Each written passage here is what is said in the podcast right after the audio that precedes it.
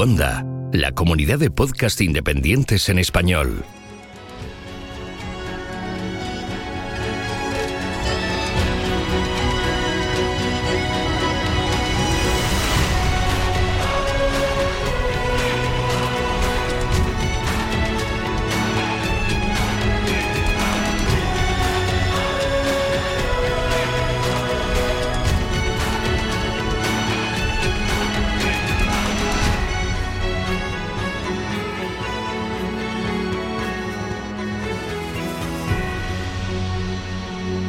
Bienvenido a GeoCastaway. Saludos, genófragos del mundo. Bienvenidos a GeoCastaway, el podcast de geología y ciencias de la Tierra. Hoy es 28 de febrero del 2021. Es el programa número 123. Y como siempre, tengo que preguntarle a Pedro, que está con nosotros. ¿Qué tal, Pedro? Hola, ¿qué tal? Centésimo vigésimo tercero. Eso, vale. Eh, ¿Te ha quedado claro, Oscar? ¿Qué tal? ¿Cómo estás? A mí me ha quedado muy claro. Saludos aquí desde el lado bueno del Atlántico. Vale, ya no ni te voy a responder a esos comentarios. no respondes a provocaciones, ¿no? y Mario también está Mario. ¿Qué tal? ¿Cómo estás? Saludos a todos. Y ah, ahora entiendo por qué la sala de Zencaste se llama 123. Es que es 123 el programa. Estoy bien, John. Claro. Perdonad, estoy recién levantado. Sí, porque poner centésimo vigésimo tercero era demasiado, demasiado largo. Yo os iba a decir que aquí en Cataluña han hecho elecciones hace poco y en las típicas entrevistas que les hicieron a los candidatos, una de ellas fue preguntar los números en ordinal, a ver si lo sabían decir en castellano. Y vi que no soy el único que tiene problemas con el nonagesimal como idioma, sino que hay gente de perfil público que también comete errores como yo.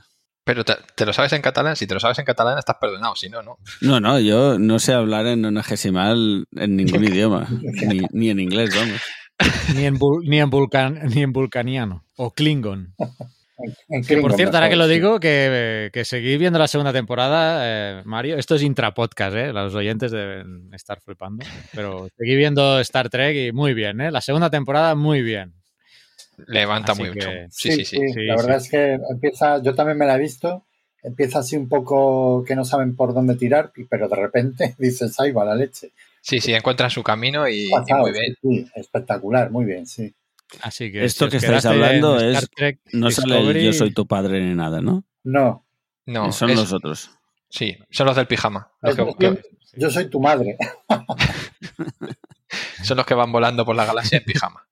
Son, son, unos grandes. Que Star Wars está muy bien, pero vivir en Star Trek es mucho mujer. Mujer, uh, perdón. Mejor. Mejor. Es que. Así que sí, sí. Todo el día en pijama por ahí. Encima no hay que lavar platos porque con el, con el chismajo ese de comida, el, el replicador le hace todo y no tiene que fregar platos ni nada. Es perfecto. Hombre, todo el día en pijama y sin lavar platos, yo creo que no hay mejor vida que es perfecta. Sí, sí. Así que. Muy bien, a ver si el motor de esporas se inventa algún día, porque eso es maravilloso.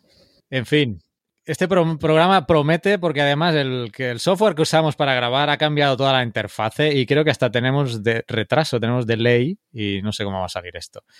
Ah, vamos a intentarlo. En el mes en que el Perseverance llegó a Marte, ¿eh? y que aún espero que ya nos comente en su sección, así que no vamos a hablar mucho del, del Perseverance hoy, lo, se lo dejamos ya para, para el programa semanal que nos hablará seguro aún. esto del Perseverance ha sido como eh, el chico guay de la clase o algo. Se, se ha llevado toda la atención de, de, las cosas geológicas que había estos días, ¿no?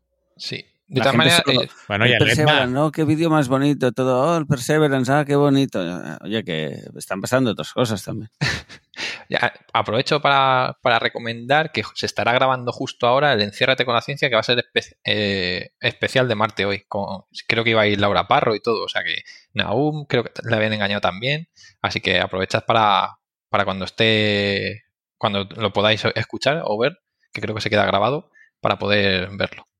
Oye, una cosa, vosotros que sois más metidos en el mundo friki de la ciencia que yo, ¿habéis entendido lo del paracaídas? Que hay unos códigos que, que sale el nombre de no sé qué y que puedes buscar tu nombre también y que te haga tu imagen del paracaídas, pero yo, yo soy incapaz de entenderlo. O sea, que si una eh, civilización lejana ve el paracaídas, ese, le va a pasar como a mí. ¿Eso lo habéis, os lo habéis planteado o no? Sí, son, son unos y ceros, nada más. Eh, si es rojo es, es uno, creo, y si es blanco es cero. Y va en, pa- en paquetitos, vamos, que no tiene mucho. Sí, era una. Sí, sí, ahora no me acuerdo qué ponía, pero era una pero- fricada de la, de la.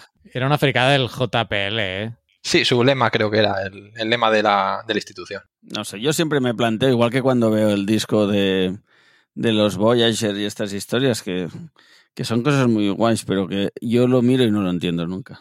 Sí, pues tú imagínate el disco, a ver quién es el marciano espabilado que lo se lo encuentra por ahí y dice, voy a reproducir esto que seguro que tiene sonidos aquí grabados. Porque es un disco de, de música también. Lleva... Sí, sí, estaba cosas grabadas. ¿eh? Así que no sé quién, no sé si fue en el Coffee Break donde decía lo de que, que aparecemos desnudos en la en el disco ese grabado. Decían, estamos diciéndole a, a la galaxia que, que somos blanditos y, y nutritivos, así que ya veremos Mira, a ver el código que lo estaba esto. buscando. Yo ya lo había leído, pero no me acordaba exactamente. El código dice Dare Mighty Things. Atrévete a cosas eh, grandes o cosas poderosas. Vale, pues yo soy el marciano que veo que viene una nave espacial de fuera con un parachute de esos, un paracaídas, y le veo los colores y me pienso pensar, mira, eh, pone una frase muy interesante en ceros y unos, déjame descifrarla. Es que no, no sé, no sé. Se nota que no me dedico a la exploración espacial, ¿no? Sí, No, no. pero bueno, eso nos pasaría a todos. a saber cuando nos visiten a nosotros qué, qué nos traen. Yo lo primero que haré es mirar el parachute y a ver qué, qué pone, ¿no? ¿Qué pone? Para saber cómo son. Me imagino al alienígena con cara de, de flipado diciendo, ¿por qué está mirando el paracaídas? No lo entiendo. Imagínate que te viene una invasión así de extraterrestres o viene una primera nave extraterrestre y el paracaídas es blanco o todo negro. ¿Qué, qué te pasa, tío? Te, Pues te quedas Te ahí ve- flipado.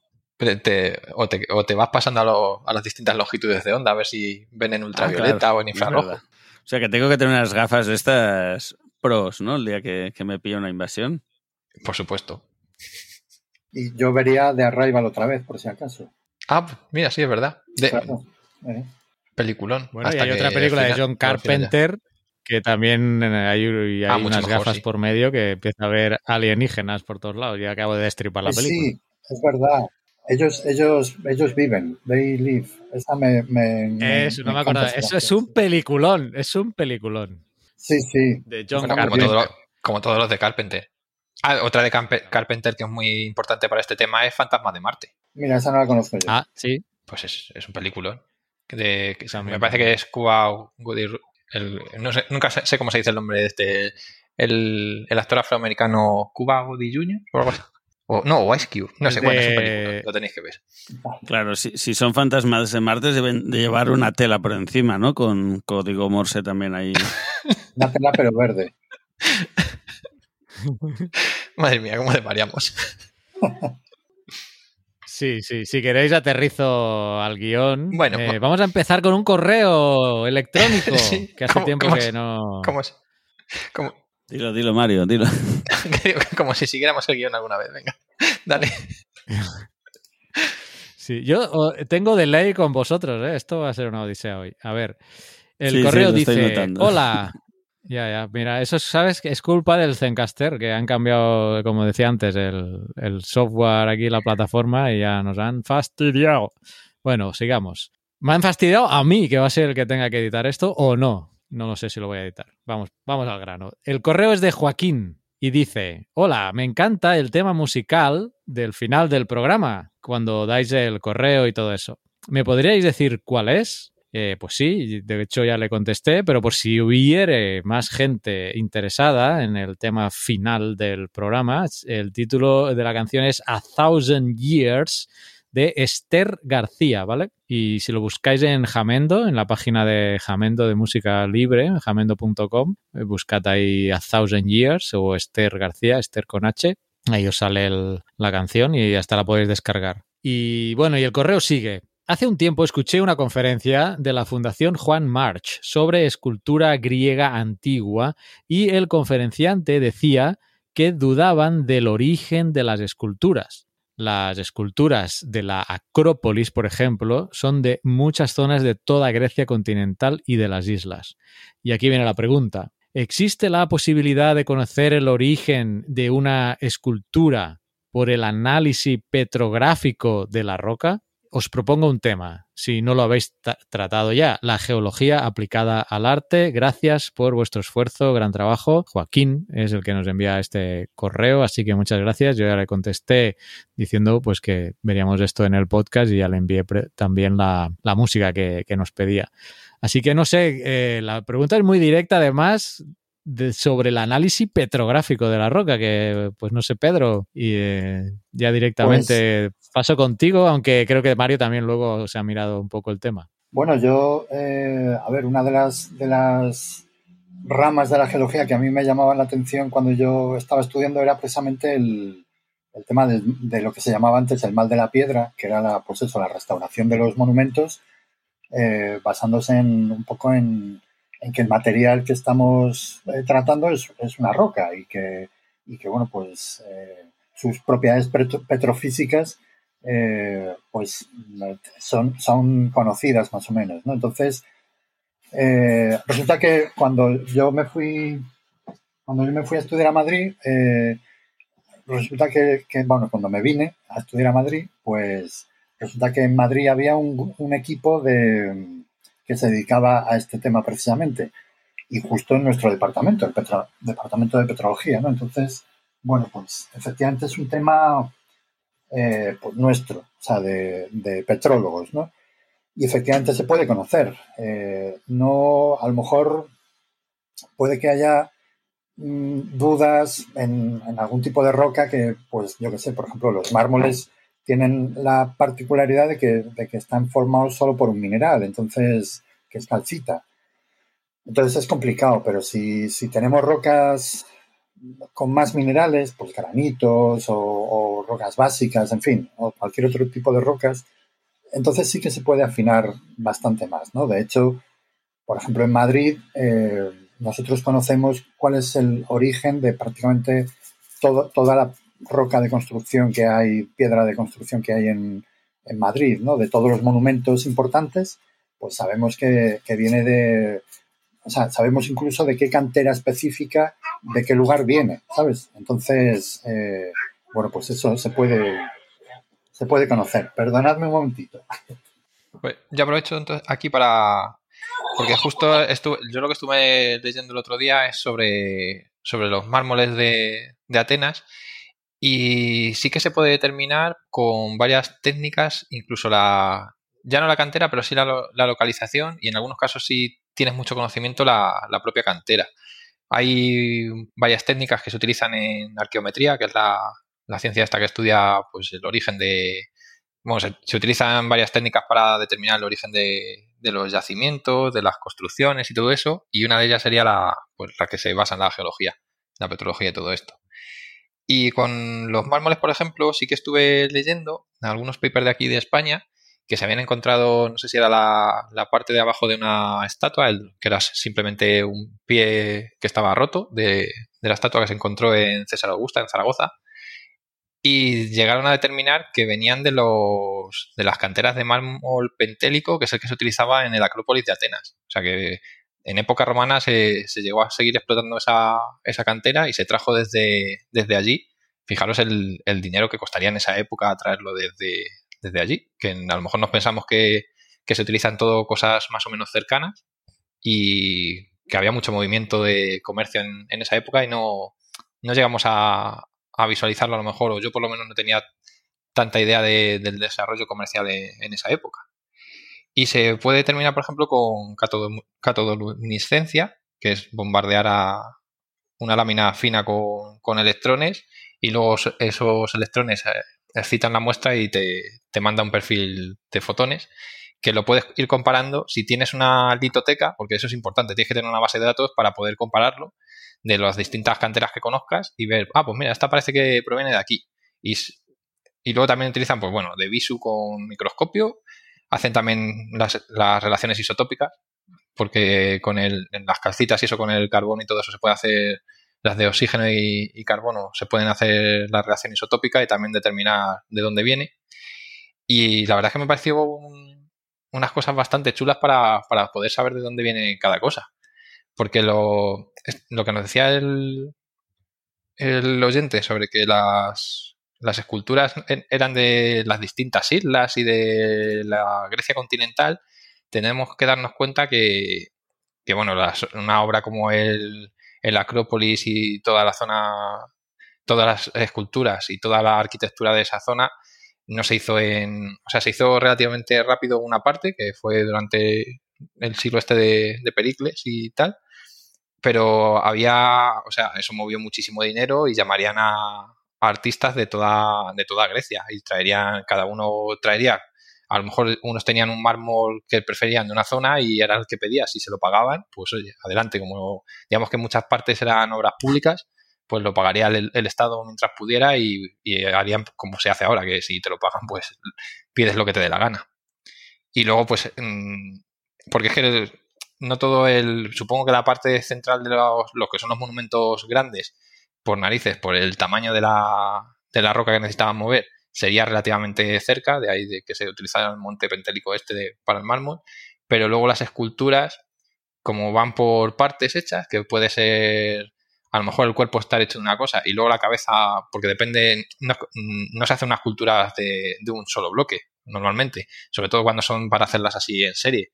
Se podrían hacer a lo mejor una lo que es el, la parte del vestido y todo eso, sería de, una, de un tipo de roca y a lo mejor la cabeza que era un poco más fina y la hacía algún escultor en concreto que era más fino, la hacía de otro material. O sea que podía haber mezclas de muchas cosas. Y tendría, lo que necesitas es eso, saber de tener una, la litoteca para poder ir comparando con todas las muestras, porque lo malo que tiene esto que la que, el, que saber de dónde viene y todo eso necesitas destruir parte de la, de la, de la, escultura original o del monumento. Tienes que coger una esquirla y, y, tratarla. Así que se tiene que hacer con mucho cuidado y ir buscando a ver dónde encaja. Pero das cuenta que hay incluso estudios que se han determinado ya de muchísimo, muchísimo antes, de la época de la que éramos todavía cazadores recolectores, de tipos exactos de sílex que se llevaban de, de, un sitio a otro para hacer las tallas de, de roca ellos, claro, ellos comprobarían que, era muy fácil sacar ciertas herramientas de un tipo de roca en concreto y se las llevaban con ello y comerciaban con ello y han aparecido pero a distancias de, a lo mejor de aquí en España creo que llegan a aparecer de zonas de, de Eurasia, del centro de la casi de la estepa. O sea que se habían traído con ellos las rocas para poder hacer las herramientas desde allí.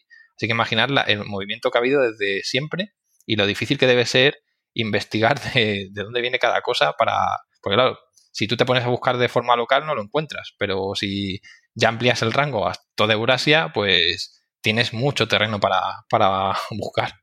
Así que... Sí, la verdad es que es un mundillo el, tema de la, del origen, ¿no? De, los, de, las herramientas que se han, se han utilizado también.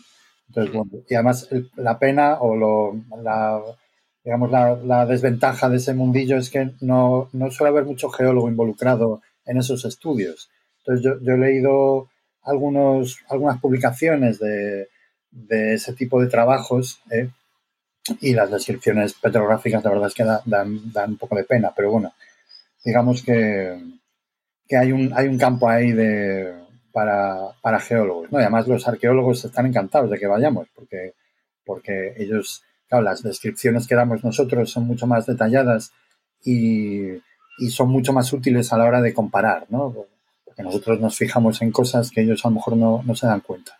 Entonces, pues, pues eso es un, campo muy interesante, el de, el de, pues eso, cuál es el origen de, las herramientas, ¿no? No solamente de las, de las esculturas y de las obras de arte, sino también de, las herramientas. Y sí, sí, di, No, que eh, lo que estabas diciendo que, que, es muy importante, pues antes digamos que los, los, eh, los arqueólogos investigaban ellos solos en su campo y tenían una, pues encontraban ciertas cosas y los geólogos estudiaban geología por otro lado o los biólogos la biología y ahora cada vez pues se van juntando más equipos multidisciplinares que encuentran cosas muy muy interesantes. Eh, no sé si esta semana o hace dos semanas ha salido que alguien viendo unos jeroglíficos o unas representaciones de, de, arte egipcio, ha encontrado especies que no se suponía o que no conocíamos que estaban allí. Pues, pues están tan bien hechas la, la, representación de, me parece que son unos gansos. Sí, son dos gansos. y el biólogo ha dicho, ahí va, esta especie no, y gracias a él viéndolo, porque pues, claro, para un historiador o para un arqueólogo, bueno, pues dos gansos, dos gansos de aquí del Nilo y ya está. Pero gracias a eso se ha determinado que esas especies que no se sabía que estaban allí, pues se descubren. O, por ejemplo, eh, se sabe también que los propios cocodrilos sagrados del Nilo, que todo supongo que, vamos, yo hasta hace nada pensaba que era así, que el cocodrilo que tenían como sagrado era el cocodrilo del Nilo. Y resulta que no, que los egipcios no eran tontos y al, que de verdad adoraban y lo tenían en templos metidos, esa otra especie que es simpátrica, que, vive en, simpatría con el cocodrilo del Nilo, que es cocodrilo sucus, que lo que pasa es que es muchísimo, muchísimo más dócil, porque el cocodrilo del Nilo tiene una leche de espanto, porque es, muy, es un animal muy agresivo y tal, y no se puede tener con la facilidad que tenían al otro animal. Entonces los egipcios no eran tontos y se han determinado con las momias que, que los que utilizaban ellos para sus cosas era el, la especie dócil. Eso es normal, vamos, como, como todos los animales que conviven con los, con los animales o con los hombres al final. Así que yo creo que es muy, muy importante los, los grupos multidisciplinares para enfocar cosas que se nos habían pasado antes por alto. Pues sí, eso es, eso es fundamental. Muy interesante. Además, Joaquín nos enlazaba en el correo unas conferencias de la Fundación Juan Marc sobre, sobre estos temas. Eh, los voy a, lo voy a poner en el post, ahí lo vamos a tener por si queréis acceder a estas conferencias que por lo que veo se pueden ver sin problemas desde la página de, esta fundación de, Juan Marc. ¿eh? Y pues muy bien, espero que os hayamos contestado, eh, Joaquín, eh, todo lo que os ha comentado tanto Pedro como, como Mario. También otra de las noticias, si este tema lo damos por aclarado, ¿no? Pasamos a otra cosa. Y perdonar por las burradas, porque si el otro día me metía yo con los físicos hablando de, geología, aquí tenemos un ambientólogo hablando de arte, así que perdonad. No, bueno. Además, eh, eh, Emule News, que no me sale el nombre, nos, nos retuiteó ese programa que lo mencionábamos del, del último mensual, o sea que, eh, sí, ¿verdad? que lo comentábamos, nos, nos dio difusión. ¿eh? eh muy bien, ¿Qué más? Eh, tenemos ahora otros dos temas importantes que han pasado eh, este último mes, aparte de la erupción del Etna, que creo que el mes pasado ya estaba en erupción cuando grabamos el mensual, si no recuerdo mal. O, todavía no. Yo creo que sí, ¿verdad? ¿Cuánto hace que lleva en erupción ya el Etna? Bueno, yo creo que esta semana, ¿no? Especifico, especifico. Está en erupción tan efusivamente, porque en erupción creo que casi siempre. Si, si es tan efusivamente, hará una semana y media. Vale, entonces que en el mes pasado que hicimos el mensual no, no lo llegamos a comentar probablemente. No, sí que hay, va erupcionando, pero es que este último mes, bueno, este últimas dos semanas, por decir de una manera, eh, está haciendo una fase efusiva bastante marcada con fuentes de lava unos 600 metros de altura, estaban hablando, 600, 800, he visto diferentes autores decir eh, alturas así eh, calculadas, pero bueno, pongamos 600. Que se dice pronto una fuente de lava de 600 metros de altura. Sí, sí. A ver si falladamente ¿eh? en el, su semanal ya le voy a proponer si nos puede hacer un monográfico de este Etna, que creo que ya tú también se lo habías comentado, ¿no? Por Twitter o por el Telegram que tenemos. Sí, ya le pedimos que ya como super especialista en volcanes nos hiciera un poco de resumen.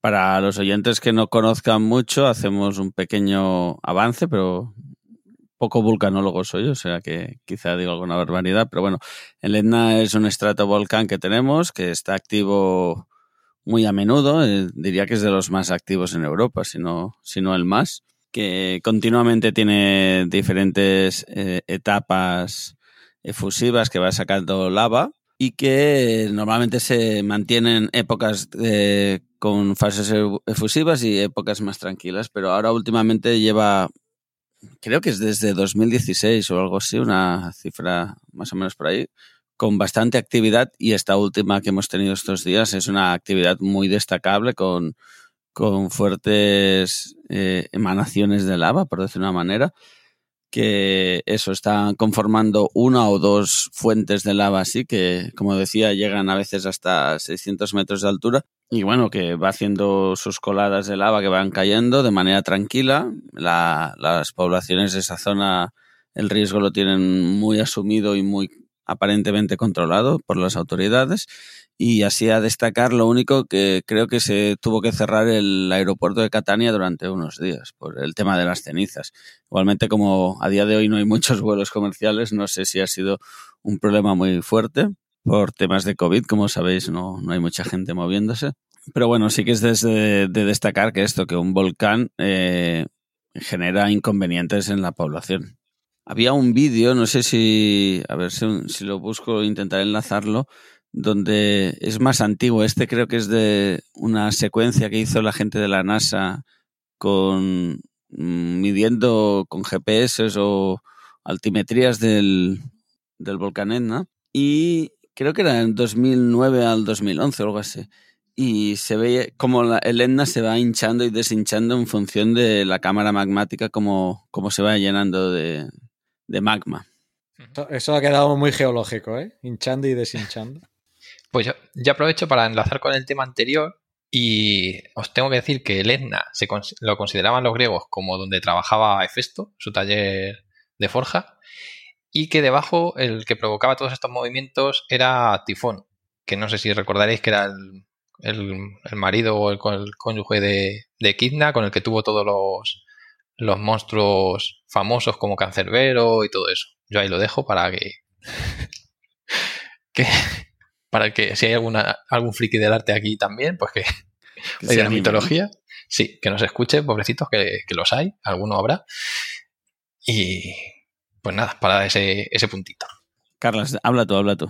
Sí, no, esto hoy, ya te digo, el Zencaster este lo vamos a ventilar para el mes que viene, vamos a buscar otro sistema porque nos han estropeado las grabaciones. No, hablaba de que ha salido una noticia, también me acabo de acordar, sobre Pompeya, que han encontrado, dicen, una carroza ceremonial romana casi intacta. Y bueno, quería mencionarlo ahora que me he acordado. ah, sí, lo, he visto de, pasada antes, es verdad. Una carroza ceremonial del siglo I después de Cristo, muy bien conservada. Sí, por lo visto es de, de las que, la que mejor conservada se, se, supone hasta la fecha y que han tenido suerte porque han evitado que la expolien, porque ya sabes que en Pompeya había una, una brutalidad de, de expoliación por, de espolio, perdón, por, creo que era por la mafia o algo de eso, y han, evitado que, la desmonten, porque eso es lo malo, que la destruyen y se lo llevan, y se pierde todo el contexto del arte. Así que es lo bueno que tienen los volcanes, que, volcanes, que te hacen unos yacimientos muy, muy, muy chulos. A la gente que vive allí no le gusta, pero... Pues sí, y un poco lo que venía a decir, ¿eh? ¿eh? en la zona esa hay bastantes volcanes porque es un límite de placa eh, donde están chocando la placa africana y la placa europea. Si no recuerdo mal, la africana se hunde debajo de la europea, ¿no? Entonces, en ese proceso es donde se genera el material fundido, ¿no? El que asciende como magma y que sale luego a la superficie, que cuando sale fuera, acordaos que le decimos lava. Y hay muchos ejemplos de volcanes en esa zona. Tenemos todas las islas Eolias, tenemos el Etna, tenemos el Vesubio, la zona de Nápoles, ahí también hay mucho volcán. Y no sé si más para Grecia, ahí me pierdo si hay más cuerpos volcánicos, pero bueno, en esa zona destaca bastante los edificios volcánicos. Así es. Muy bien. Eh, pues bueno, he hecho este apunte sobre el Etna y ya, como os digo, vamos a ver si, si Marta, falladamente, en Twitter nos, nos habla más ya en detalle. Ella es su especialidad. Eh, hay otra noticia que este mes eh, en el ámbito geológico se ha hablado mucho eh, y, creo, y que Pedro nos va a detallar porque le toca bastante de cerca con lo que él bueno, trabaja y, explica ahí en, en, la universidad. Y Vamos a ver, Pedro, te voy a leer el titular de, eh, que he sacado. Este es de National Geographic. Y luego, pues te doy la palabra y nos desarrollas tú la, el artículo, que creo que lo has podido leer. Es de la revista eh, Geology, de la Geological Society of America. Y el titular que yo te traigo eh, es el siguiente. Las montañas de la Tierra podrían haber dejado de crecer durante mil millones de años. Es el titular. Tengo el artículo original que nos lo has pasado ahora. No sé si leerle el, el titular original o por, para que comparen la traducción o, o cómo eh, han bueno, evaluado la noticia luego ya a la hora de transmitirla al público en general. ¿Lo leo o qué? Anímate, no te cortes. Sí, sí. A ver, Reconstructing Crustal Thickness Evolution from Europium. Europium suena a una droga, tío. Europium Anomalies in the Detrital Circons, ¿se dice en inglés? ¿Pedro? ¿Esto? Circons. Circons. No, ¿Cómo se dice en inglés? Circons. No sé. creo Bueno, que hemos Pedro, perdido, perdido a. Pedro. ¿Ah, sí? No, creo que lo hemos perdido. Sí. No pasa nada. Pues aparte de esta noticia hay otra además importante. Eh, bueno, o no, o no, ¿verdad, Mario?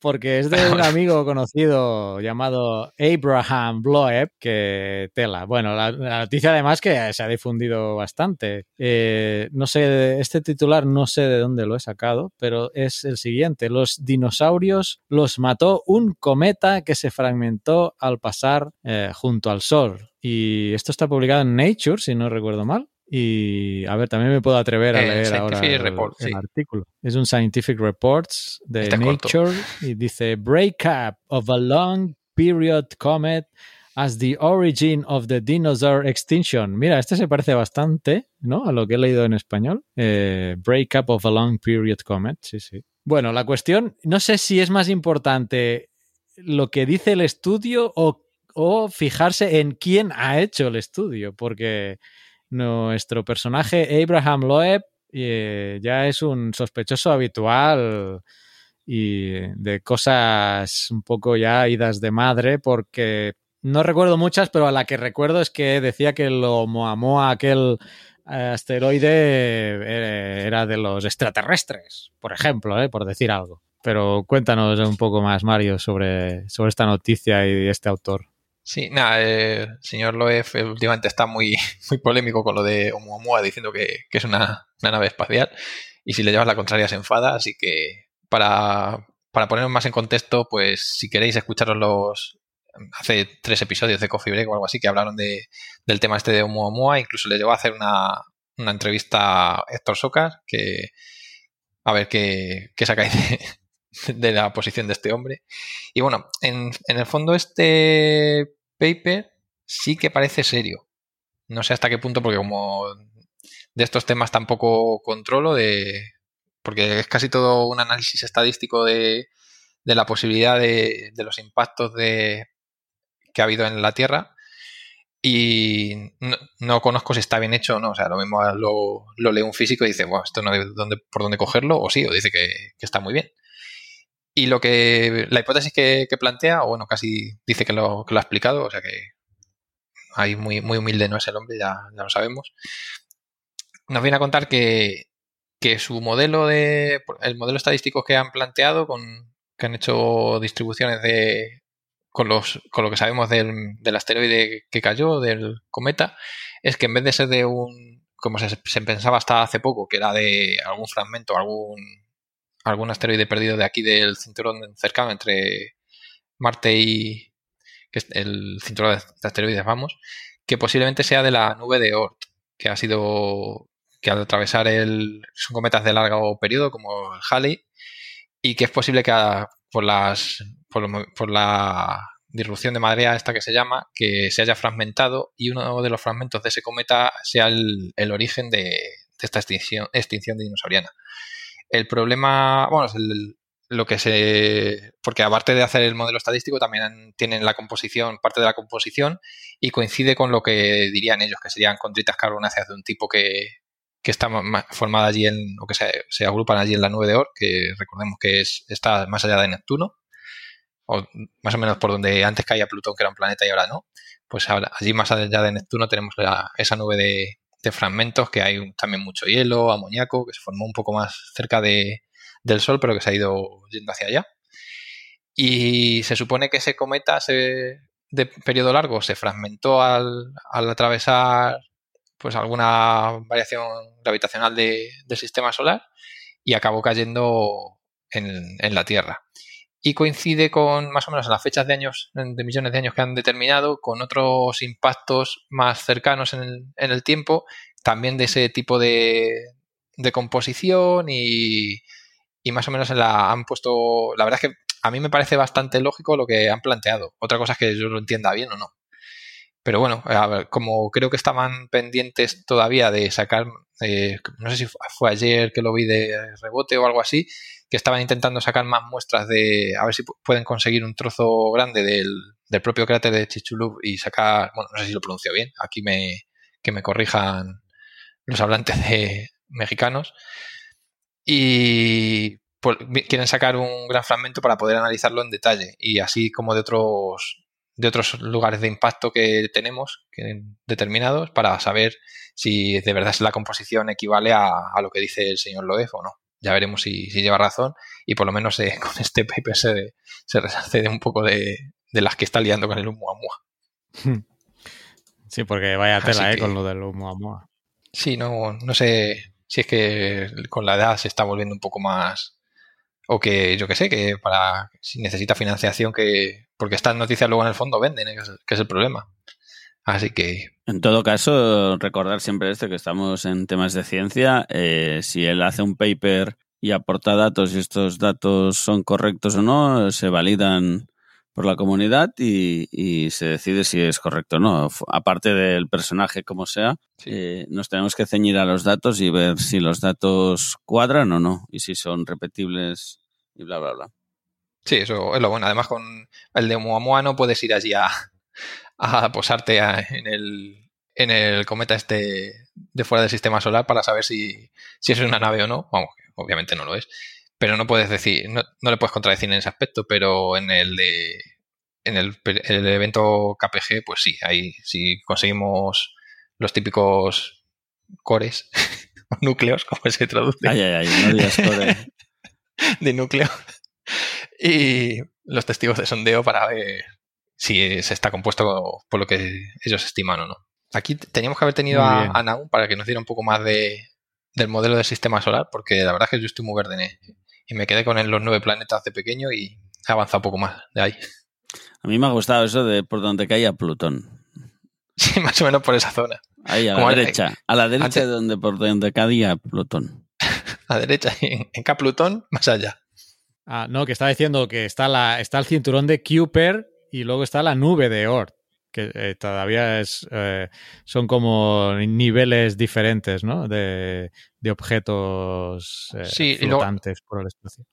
La propuesta de Loeb es que viene de, la nube de Oort, entonces. Este vendría. Sí, este pues se pensaba, se pensaba que era de más cerca de aquí de. más allá de Marte, y no, por lo visto, fíjate, está hacer puñetas lo otro. Me encanta ¿eh? esto de las distancias astronómicas aquí, más allá de Marte, hacer puñetas al otro lado del Orión. Es, que con lo del sistema solar me pasa como con el tiempo eh, geológico, que yo creo que no llegas a aprender lo, grande que es. no, no, yo creo que mentalmente no, por mucho que te lo expliques, no, no coges el concepto ni a la de tres. No, porque estaba leyendo que la nube de Oort eh, está como a un cuarto de la distancia entre a la, a la próxima Centauri. O sea que fijaos el tamaño que tiene el sistema solar. Es que es impresionante.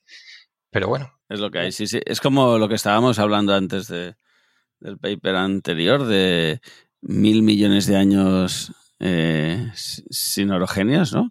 Sí. Y dices el número rápido, mil millones, y te quedas tan ancho, pero mil millones de años mentalmente es una burrada, es una barbaridad. Es, Teniendo en cuenta que, que la vida, por ejemplo, así un poco más compleja, tiene, no llega a eso, tiene un poquito, un poquito menos. O sea que fijaos el, todo lo que ha podido pasar en ese tiempo.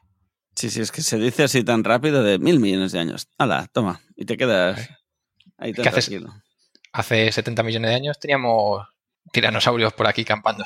Hasta mil hay, hay todavía para rellenar eso.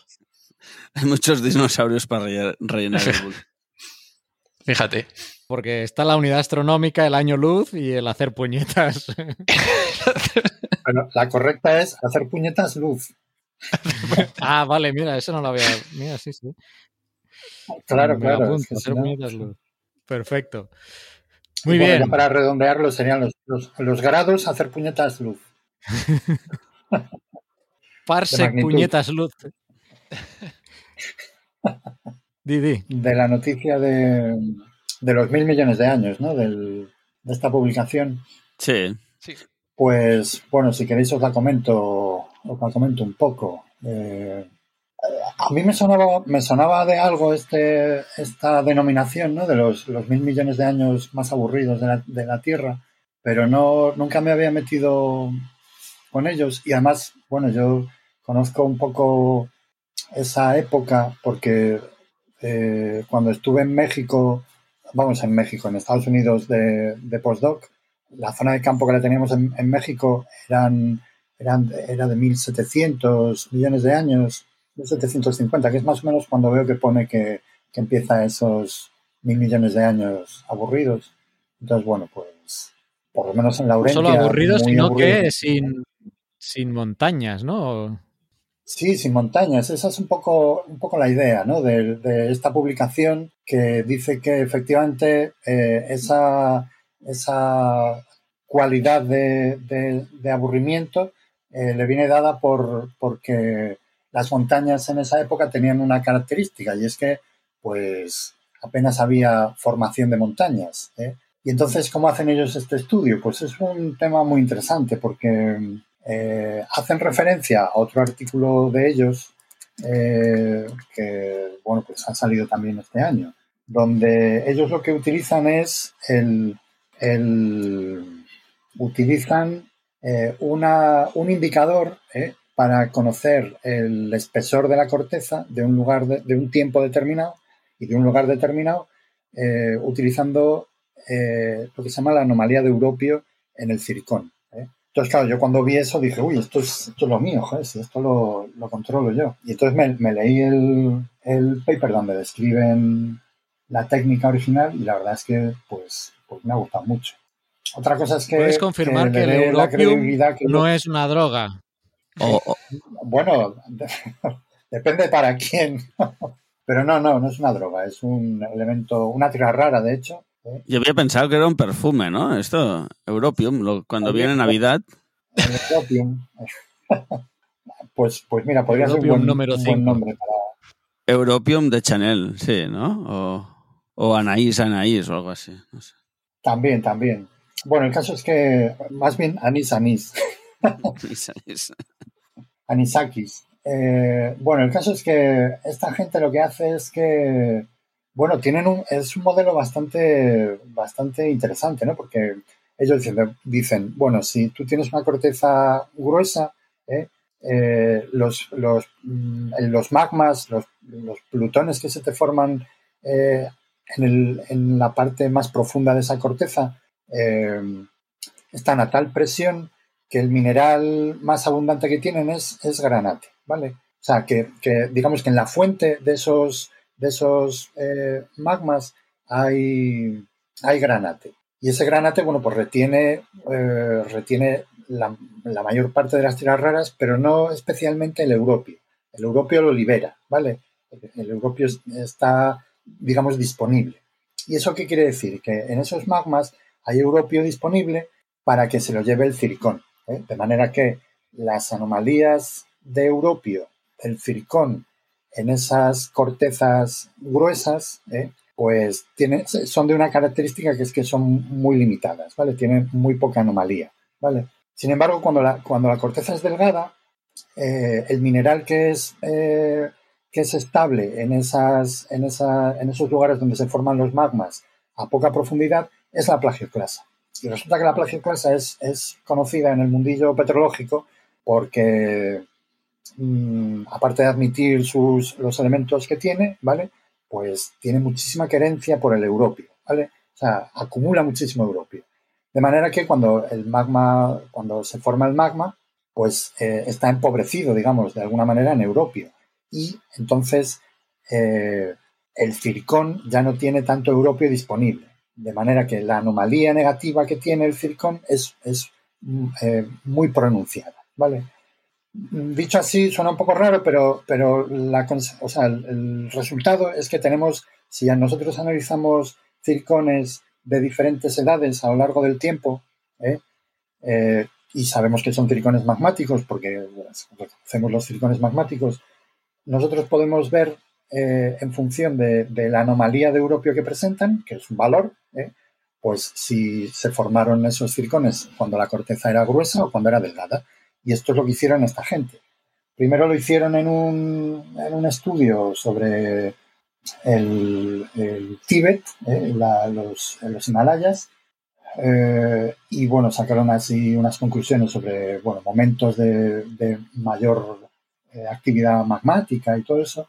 Y luego hicieron este otro estudio que publicaron en Science, que bueno, pues vieron que a lo largo del tiempo ellos proyectaban los valores de, de mm, anomalía de Europio ¿eh? y le salían unas curvas. ¿eh? Y que justo en esos mil millones de, años aburridos le salían valores de anomalía de Europio eh, muy poco, muy, pronunciados. ¿vale? ¿Y eso qué quiere decir? Pues que la corteza en esa época era delgada. ¿Qué quiere decir que la corteza sea delgada? Pues que hay poca actividad tectónica, que no hay formación de montañas. O sea, no hay, no hay apenas metamorfismo, no hay apenas actividad. Y entonces ellos lo que hacen, lo que dicen es que si, claro, si, si tú no tienes actividad tectónica y, tu corteza es muy delgada y no se están formando montañas, pues todo, todo el, ciclo geológico, digamos, se, ve afectado también. Y una de las cosas que se ven afectadas es eh, la erosión. ¿Y, ¿Y qué consecuencias tiene que haya una erosión menor? Pues que la cantidad de nutrientes que llegan a los océanos es menor. De manera que se produce también un, parón en, la vida, ¿eh? que es un, poco la, principal aportación de, este, este, esta publicación, ¿no? Como, eh, esta falta de actividad tectónica tiene sus, sus consecuencias también en, la vida, ¿eh?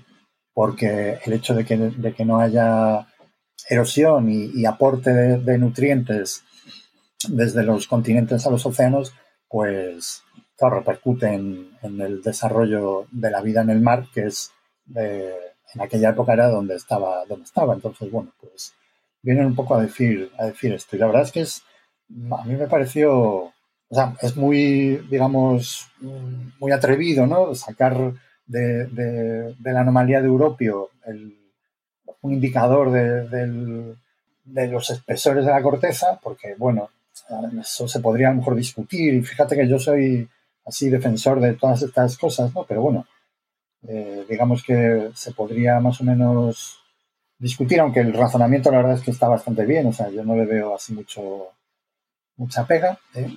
pero luego ser capaces de, decir, oye, pues vamos a ver qué implicaciones tiene todo esto, pues que, a mí me gusta mucho que a partir de un granito de circón muy, muy, muy pequeñito, pues eh, seamos capaces de, sacar conclusiones muy macros, ¿no? Sí, a, escala planetaria eh, sobre la vida en la Tierra. O sea, a mí eso me parece, me parece guay. O sea, me parece muy bien. Entonces, pues, una, cosa, entonces, nos tenemos que imaginar eh, una Tierra con una corteza muy delgada, asocio a corteza oceánica, ¿no? Bueno, ¿O no, tiene por qué? Sería corteza continental, realmente. Ah, vale, corteza continental, pero no muy gruesa. Sí, eso. Y que no está chocando con nada, ¿no? Sería como... Bueno, a ver, el tema es que si tú tienes corteza que está chocando con algo, eh, la, estás haciendo crecer, ¿eh? la, estás, la estás engrosando, porque al chocar dos cortezas lo que hacen es que una se pone encima de la otra, ¿eh? o, aumentan de, de grosor, ¿vale? Pero no, no debía ocurrir eso. ¿Eh? No debía estar ocurriendo eso y entonces pues...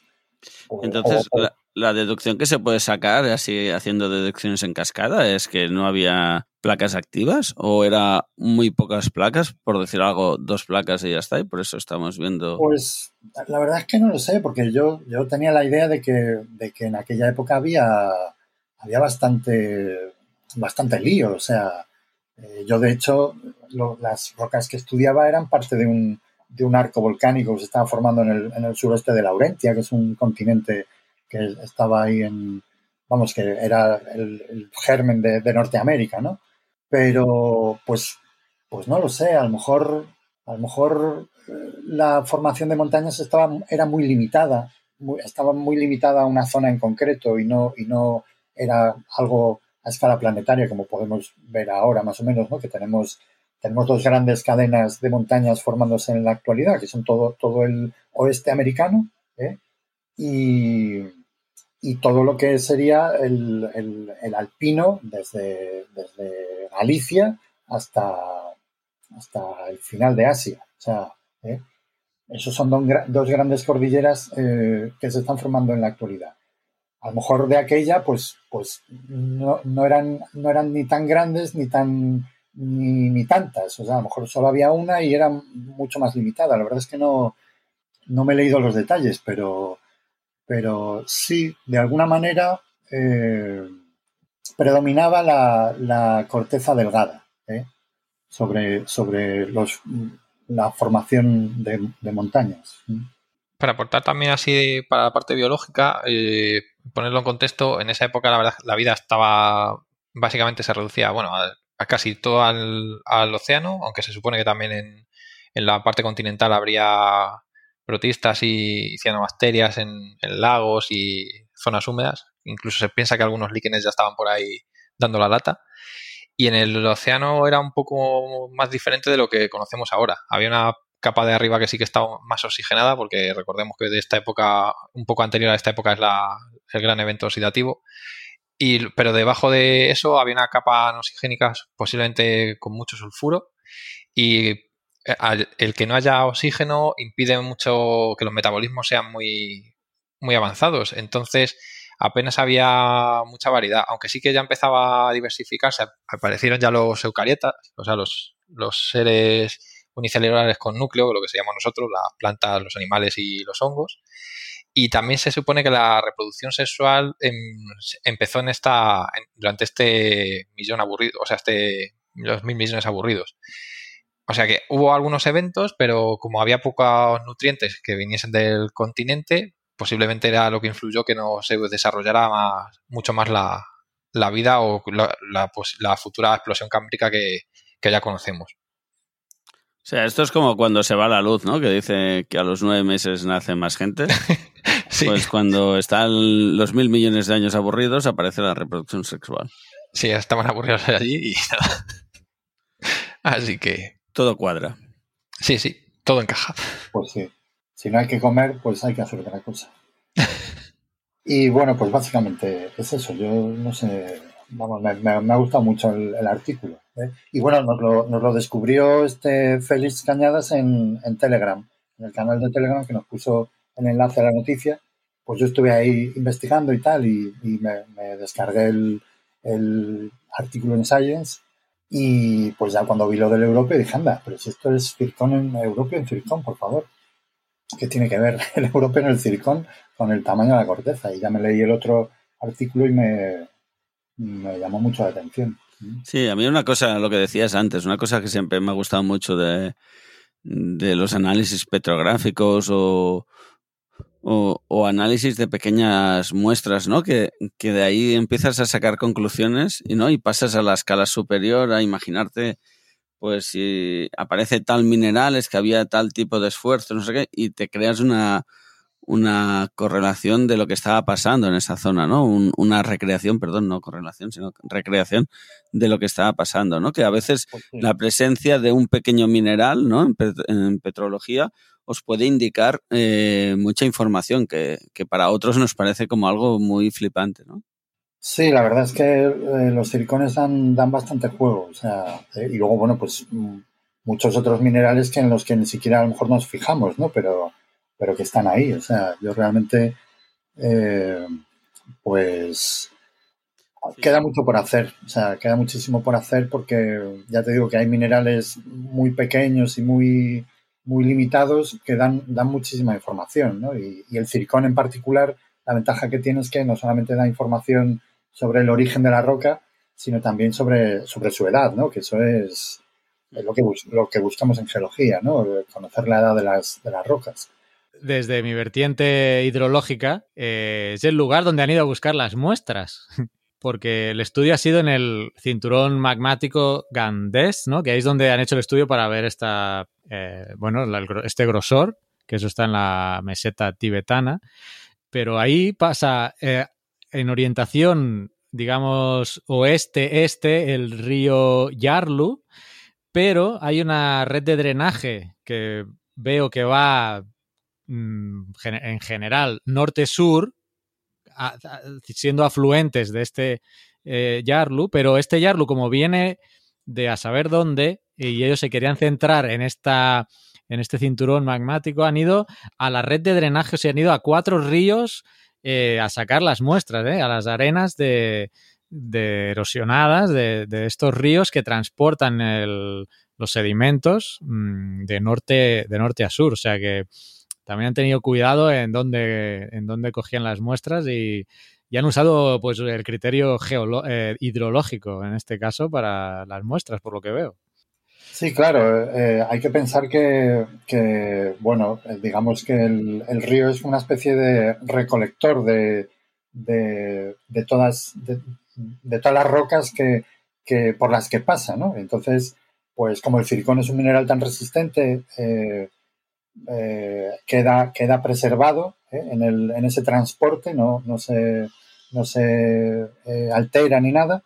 Y bueno, pues si tú analizas las arenas de, de, esa, de esos lugares, pues tienes una representación de todas las rocas que hay ahí, ¿no? Eso han hecho también estudios en, pues en, el, en, la desembocadura de, de los del Mississippi y todos estos, y claro, el Mississippi eh, te da un muestreo de, todo, de toda Norteamérica. O sea, tú eh, analizas circones del Mississippi y tienes, tienes ahí circones de, pues desde el cratón eh, canadiense prácticamente a, toda la llanura de, Texas y bueno, pues está todo ahí representado. ¿no? Esa es una de las ventajas del, del, del circón, que, que, te da toda esa información. Es el mismo truco que utilizan para las arenas estas diamantíferas para, explotar diamantes. Se van a, los ríos y con dragas y la sacan de ahí sin esfuerzo. Claro, es que al ser tan resistentes, pues es lo que Exacto. Muy bien. Pues eh, estupendo los dos estudios de hoy. Mira, Oscar, llevamos una hora. ¿Tus ¿Tú querías que los programas duraran una hora? ¿Quieres que lo dejemos aquí? Me parece perfecto. No sé si había alguna noticia más. Eh, las dos principales ya las hemos tocado, la del meteorito y esta de la corteza. Y veo que Mario tiene alguna más. No sé si quieres que las pasamos para el mes que viene, si no son de total actualidad. Sí, no son. No, son de hace 5 millones de años, o sea que tampoco. un día más, un día menos. ¿Verdad? No. son de hacer puñetas. de hacer puñetas en tiempo. Eso.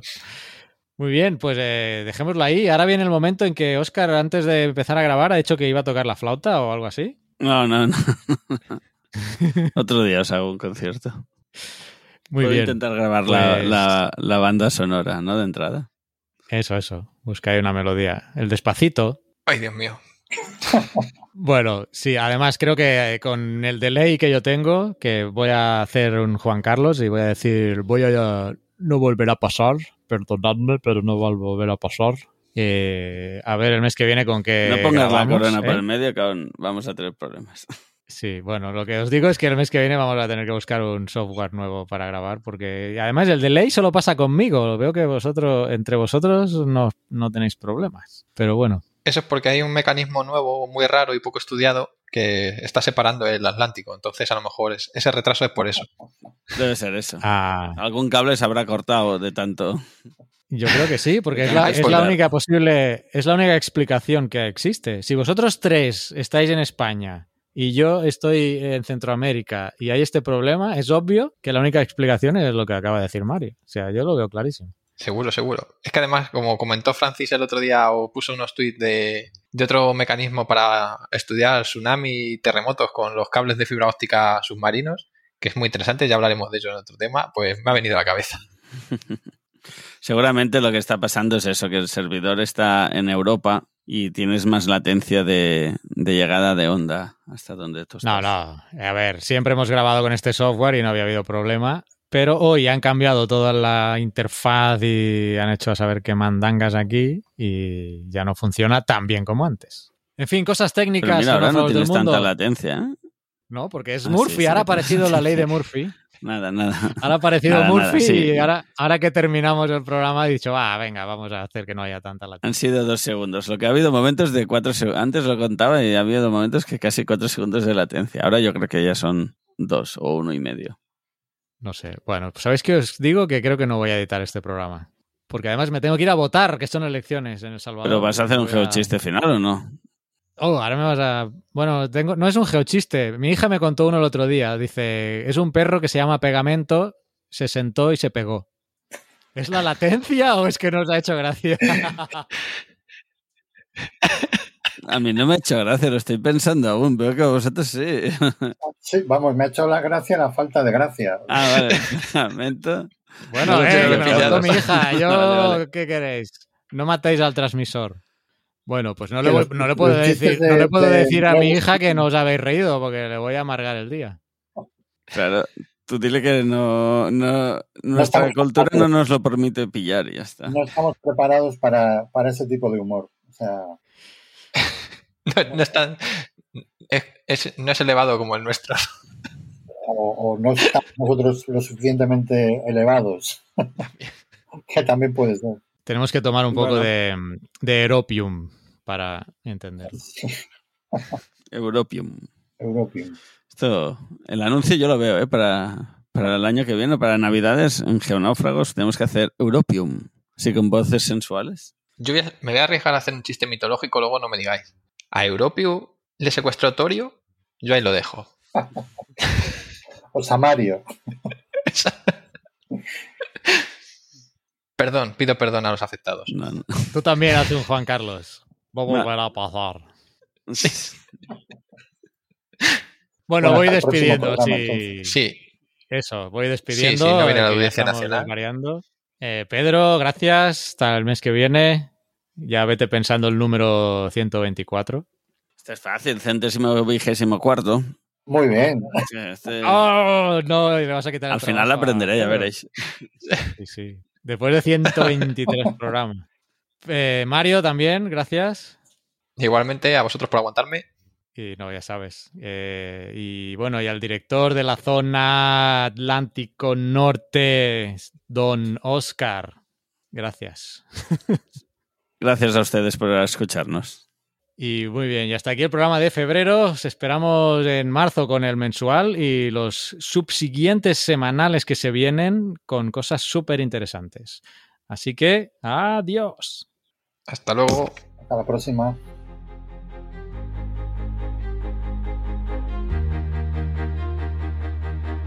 Envíanos tus comentarios, preguntas o sugerencias a geocastaway.gmail.com. Puedes escribirnos en nuestra web geocastaway.com. Búscanos en Facebook y en Twitter.